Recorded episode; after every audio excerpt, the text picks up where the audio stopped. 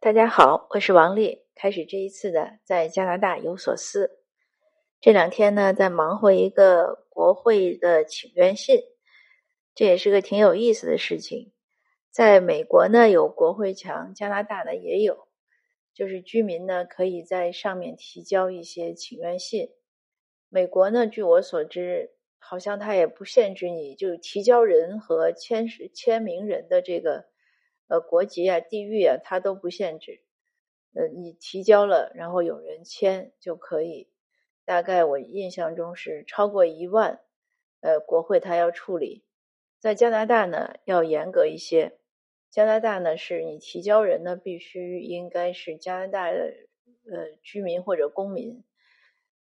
而且这个如果要上到国会的这个请愿墙上呢，就是请愿的这个电子网站上呢。需要有一位国会的议员来背书，就是这个议员呢，国会议员呢认可你这个请愿，然后你这个请愿呢还需要再找到至少五位同意的 supporter，就是他来先签，他同意呢，你把他他的电邮输在这个上提交的这个链接里，那国会都收到之后呢，他会先问国会议员，就是你你同意给你这个。请愿背书的议员，议员通过呢，他们会再发给五个呃这个 supporter 也通过呢，这个才能上线。当然，他还要翻译成英英语或者法语，所以相对来说呢比较严格。那也因此呢，他这个签名呢超过五百，国会就必须要受理。所以看这个一万，美国的一万和加拿大的五百，但是美国人口呢本身呢是比加拿大要多十倍。那所以就是五千和一万的概念，但是他们这个难易程度呢也不一样啊。我为什么有这么详细的一个比较呢？因为呃，美国的国会墙和加拿大的国会这个请愿墙呢，我都提交过请愿，所以都知道美国的呢是前几年，加拿大的呢是这两天，也是一个机缘巧合，因为我们这边呢要推一个法案的征询。这个法案呢，叫做外国干涉登记，或者叫外国影响力登记，这么类似的一个法案。如果你关心加拿大的新闻呢，或者你住在加拿大呢，那你可能知道，最近一段时间呢，都在嚷嚷这件事情。新闻呢，有一些媒体呢，我认为是不负责任的在炒作，说某大国在干涉加拿大的选举，然后使得华裔的这些官员呢，纷纷受到牵连。因为那些媒体呢，他也不要什么真实的证据，他就说我的线人爆料，哎，这个官员呢就必须要证明自己没有错。但是呢，在这种证明他没有错之前呢，这个他的压力其实是蛮大的。然后有一些高位的官员，比如说国会议员了或者省议员了，已经从他们的党团中呢被迫辞职出来了。这个就其实是个比较大的事情了。那他这个外国干涉或者外国影响登记呢？呃，去年呢就在参议员有一个参议院有一个保守党的参议员提出来了，他的这个法案呢，如果往前推呢，就是前两年应该是二一年联邦大选前呢，我们这边 Richmond 列治文市的有个国会议员叫赵锦荣，他也曾提出来过，但是因为赵锦荣落选了，所以他的提的那个法案呢就终止了。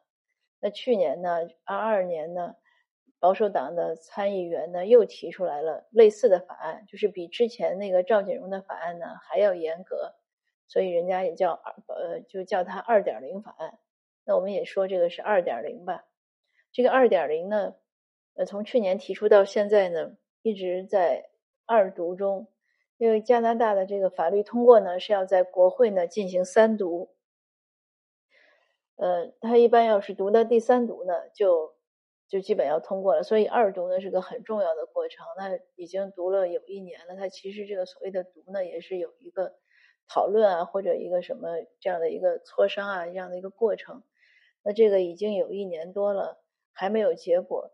自由党政府呢，就在三月份呢上线了一个调查，就一个民意调查，就是关于这个外国干涉法。这个民意调查呢写的还挺有意思，这个标题叫做“关于外国呃，它叫外国影响透明度登记的优点的征询”，他就直接只说了优点，他来征询。他为什么不说缺点呢？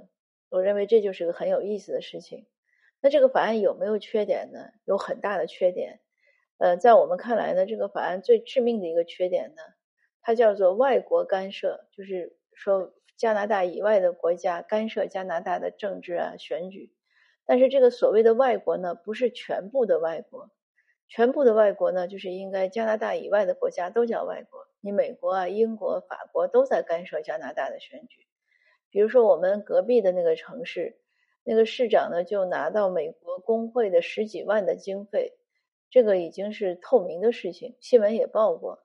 那美国为什么工会会给他经费呢？因为那个城市呢，呃，应该是个货运的枢纽站，他们之间大概和这个运输啊，和美国的这种呃工会啊、工人阶级啊有什么相关性？所以这就是个很典型的干涉的实例。但是这个法案呢，并不是针对呃全部外国，而只是针对某些国家。这些所谓的某些国家呢，是要由加拿大的国家安全局啊，或者一些机构来定。呃，那他其实主要定的是和他有冲突的或者他认为的敌对国家。可是呢，当你一旦把某些国家单拎出来定的时候呢，这个就容易引起一些意想不到的麻烦，因为他把这些某些国家定出来之后呢，他的第二个这个法案的劣势呢，或者说先天不足呢，他是要。呃，他要推导，就是他认为通过推论，以什么人可能有错误或者有可能，那就要去登记啊，或者怎么样？因为加拿大的这个法治精神呢，不是一个推导有罪，他相反的是，他如果他就是你一个当事人都不需要自证无罪，而是要公诉人他要去检察机关去证明你有罪。所以大家知道，呃。本拿比的那个二零一七年发生过一个恶性的，呃，残害儿童的案件吧，就是青少年吧，一个十三岁的女孩被被杀害了。这个案件呢，到现在呢还在呃上了法庭，但是还没有正式开始庭审，就是因为虽然有很多证据，有多少条证据，但是呢，辩方的律师呢，就是还是会认为证据不足，他会有各种各样的逻辑推断。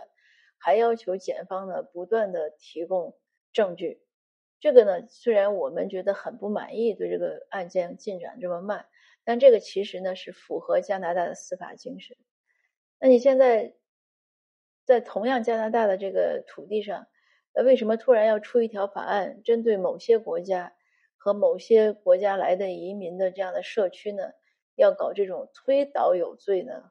或者推导怀疑你认为你有罪，而且需要你自证清白呢？这就是一种歧视，所以这是我们很大的担忧。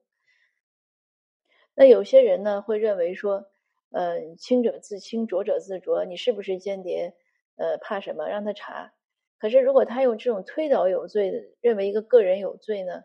你个人再去自证无罪，这个其实是很难的，就是以卵击石，你很难，因为他已经不是一个公平的环境下。进行的一个一个法治的一个说明啊，或者一个调查，那他呢也有的人呢就就会认为说，刚刚才我讲了，有的人会认为是所有的国家都登记，那不是这个法案呢，只是针对某些国家。那还有的人呢就认为说，呃，我要捍卫加拿大的民主和自由，所以呢应该严查外国干涉。那这个呢我同意，但是呢，呃，我认为像他这样的法案呢，本身已经破坏了加拿大的民主和自由。首先，他违背了人权，就是他如果对一些少数族裔来推导有罪，认为你你的祖籍国怎么怎么样，那你有有可能会受到影响，呃，那你有可能就有错。那这样的情况下呢，是对人权的践踏。那相应的呢，它也影响到这些少数族裔参政、议政和投票、选举、参选。因为现在已经看到了，有一些的前官员落选了，他就说：“哎，都怪华裔。”投票了，或者都怪华裔不投票，呃，那华裔投不投票呢？就是受某国的影响和干涉。那以后华裔这还怎么投这个票，对吧？因为你选举中总有人落选，只有一个人能当选。那我们怎么投票都会被其他人苛责，认为你是间谍了，受操控了。那这个事儿是不是很影响打击，就是影响你投票的积极性呢？那同时呢，参选的本来华裔呢参选的人就很少。可是现在呢，选上去的那些官员呢，都被他们这样恶意的、肆意的攻击，说我怀疑你这个，怀疑你那个，然后你自证你的清白吧。这官员在职当不了两三年，他一半的时间都用来自证清白了，你说他还选什么呢？那同样的，对一些政党来说呢，那他可能就不愿意带华裔的这些候选人来参选，对吧？他带了你，把你选上了，不能给他有加分，而是让他整个党都可能置于一种被被纠缠、被被污蔑、被打击或者被指责的状态。那他又何必呢？所以长此以往呢，呃，这些被点名的或者被要求登记的少数族裔的社区呢？就会被边缘化，在社会和政治上就会被边缘化。就比如说前天我参加一个活动，呃，应该是昨天我参加一个活动，星期五对。那有一个白人老先生主动跟我聊天，他说：“你你在做什么？”我说：“做社区活动。”我就把名片给他了。哎，他看到我们那个加拿大华裔投票促进会，他说：“这是干什么的？”我说：“我们促动华裔投票的。”他说：“哎呀，那你们是不是替某某国某党在？”在拉选票呀？你们是不是在干涉加拿大政治啊？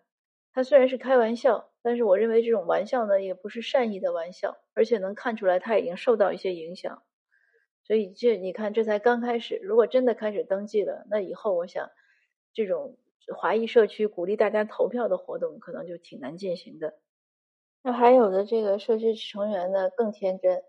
我前两天遇到一个，我跟他说起这个请愿信。和现在的这种情况，我说咱们应该认真对待，好好签签，就是签请愿，让多一些人加入到这个声音中，让国会听到我们的声音，能重新考虑这个法案。结果那个朋友呢，他就特别，我觉得真的是很天真。他说：“你立法就让他立呗，你不知道加拿大的法律是可以被推翻的吗？我们不喜欢我们就推。”我说：“你难道不知道？”二三年咱们推就是加拿大有这个排华法案是吧？所以今年呢，二零二三年呢，就是为什么说纪念排华法案一百年？可是这个法案呢，花了多少年被推翻了呢？花了二十四年到四七年，二十四年是两代人的青春，它毁了多少人的人生，而且多多少个家庭破裂，因为当时不许华人再来加拿大，所以这个法案呢，被认定为是呃没有。受伤害者的一种伤害，因为那些人来不了，所以你看不到说谁受伤害了，但是是很多很多人受到伤害。我说那你何必要立一个法，然后又花那么几十年去推翻它？你干嘛不不能防患于未然，就是不要立它呢？那所以这些当然还有很多很多其他的一些一些情形。那现在就是可见社区的一些成员呢，对这件事情呢，还不是有还缺乏足够的认识。对事情的这种理解的深度呢，还有待加深，还没有把它真正和自己联系起来。这个在二零二零年呢，当时媒体开始随意攻击，就是某个媒体、某个记者开始随意攻击华人社区的时候呢，就有人是一个应该是一个穆斯林社区的一个作者就写过，他说如果这样的，就会华人社区呢，就其实应该是要求做。忠诚度调查了以后，应该做好这样的准备。那现在呢，又要出这样的法案，那不是很很很麻烦吗？那正是鉴于这个法案的这些不好的情况，或者说潜在的危险，以及社区一些人士对这个法案还没有足够的认识，我呢也对这个事情是实在是非常的上心。呃，昨天晚上我就做了一个很。可以说疯狂的事情。昨天呢，呃，法案前天法案推出之后，提案推出之后，就是这个请愿提案推出之后呢，呃，我们开始扩散，请大家签名。但是昨天呢，我觉得这个签名的速度不不够快，所以我又加上昨天下午挺累的，我想晚上我也不想写东西了，我就开始一个一个转发我我的手机上的加拿大的联系人。所以如果你收到了呢，你不要意外。呃，我我竟然不知不觉转了三个小时，转了多少个人我也不知道，但是肯定还没有转完。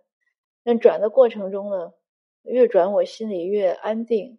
呃，为什么呢？我就突然体体会到，呃，万事都是一种修行。在转的过程中呢，就是会觉得是一种，就是你在做一件事情，呃，不急不躁。呃，转同同时呢，其实收到的回复呢，并不算多，我觉得可能大概算起来有十分之一，但是也是能总是能看到，呃，电脑上那个微信的那个框就变变黄了，打开一看呢，就有一批人，有一批微友都在说，哎，支持你啊，或者我签名了，那我就蛮开心的。所以这样呢，就不知不觉转了三个小时。那我就觉得这个事情呢，一个是天道酬勤，第二个呢。也是对我们自己内心的一种训练吧，就是你遇到事情要怎么办，嗯，切实的实践一个千里之行始于足下，凡事不要怕麻烦，一点点做呢，总是会越来越好，事儿越来越少。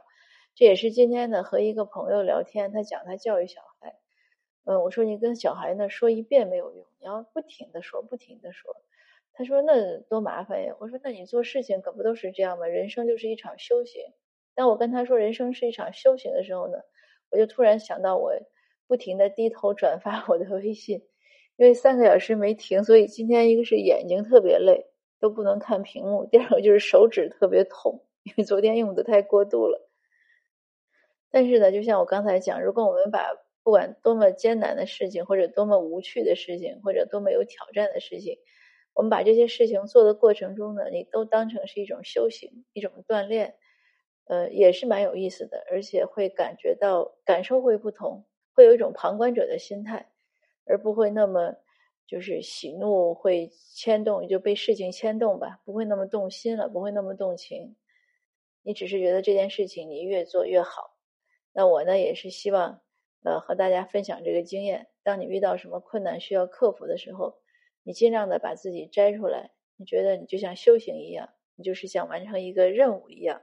那你边做呢，边体会其中的一些呃乐趣啊，或者一些一些苦，一些不叫苦吧，我觉得是一些呃困难怎么去解决呀，然后去提炼一些经验呀，呃，但是你不要把自己的喜怒寄托于在其中，这样呢，你和事情呢可能都挺愉快的。那最后想说的就是，如果你收到了我的这个转发的私信呢，那麻烦你认真看一看。如果认可呢，就很希望你能签名，也希望你能扩散。呃，如果你没有收到呢，你可以直接在加拿大国会的那个请愿墙上去查一下。呃，它的编号呢是 E 四九三五 E 四九三五，我也会把它写在我们的这个呃节目的介绍中。那再次感谢大家的陪伴，呃，也期待如果你在加拿大呢，希望你越来越多的关心加拿大的时政，多听一听英文新闻，多了解一下这些情况。那让我们一起努力吧，我们希望加拿大呢越来越美好，我们也希望自己呢都能贡献自己的力量，发出自己的声音。那好的，谢谢您的陪伴，我们下次见。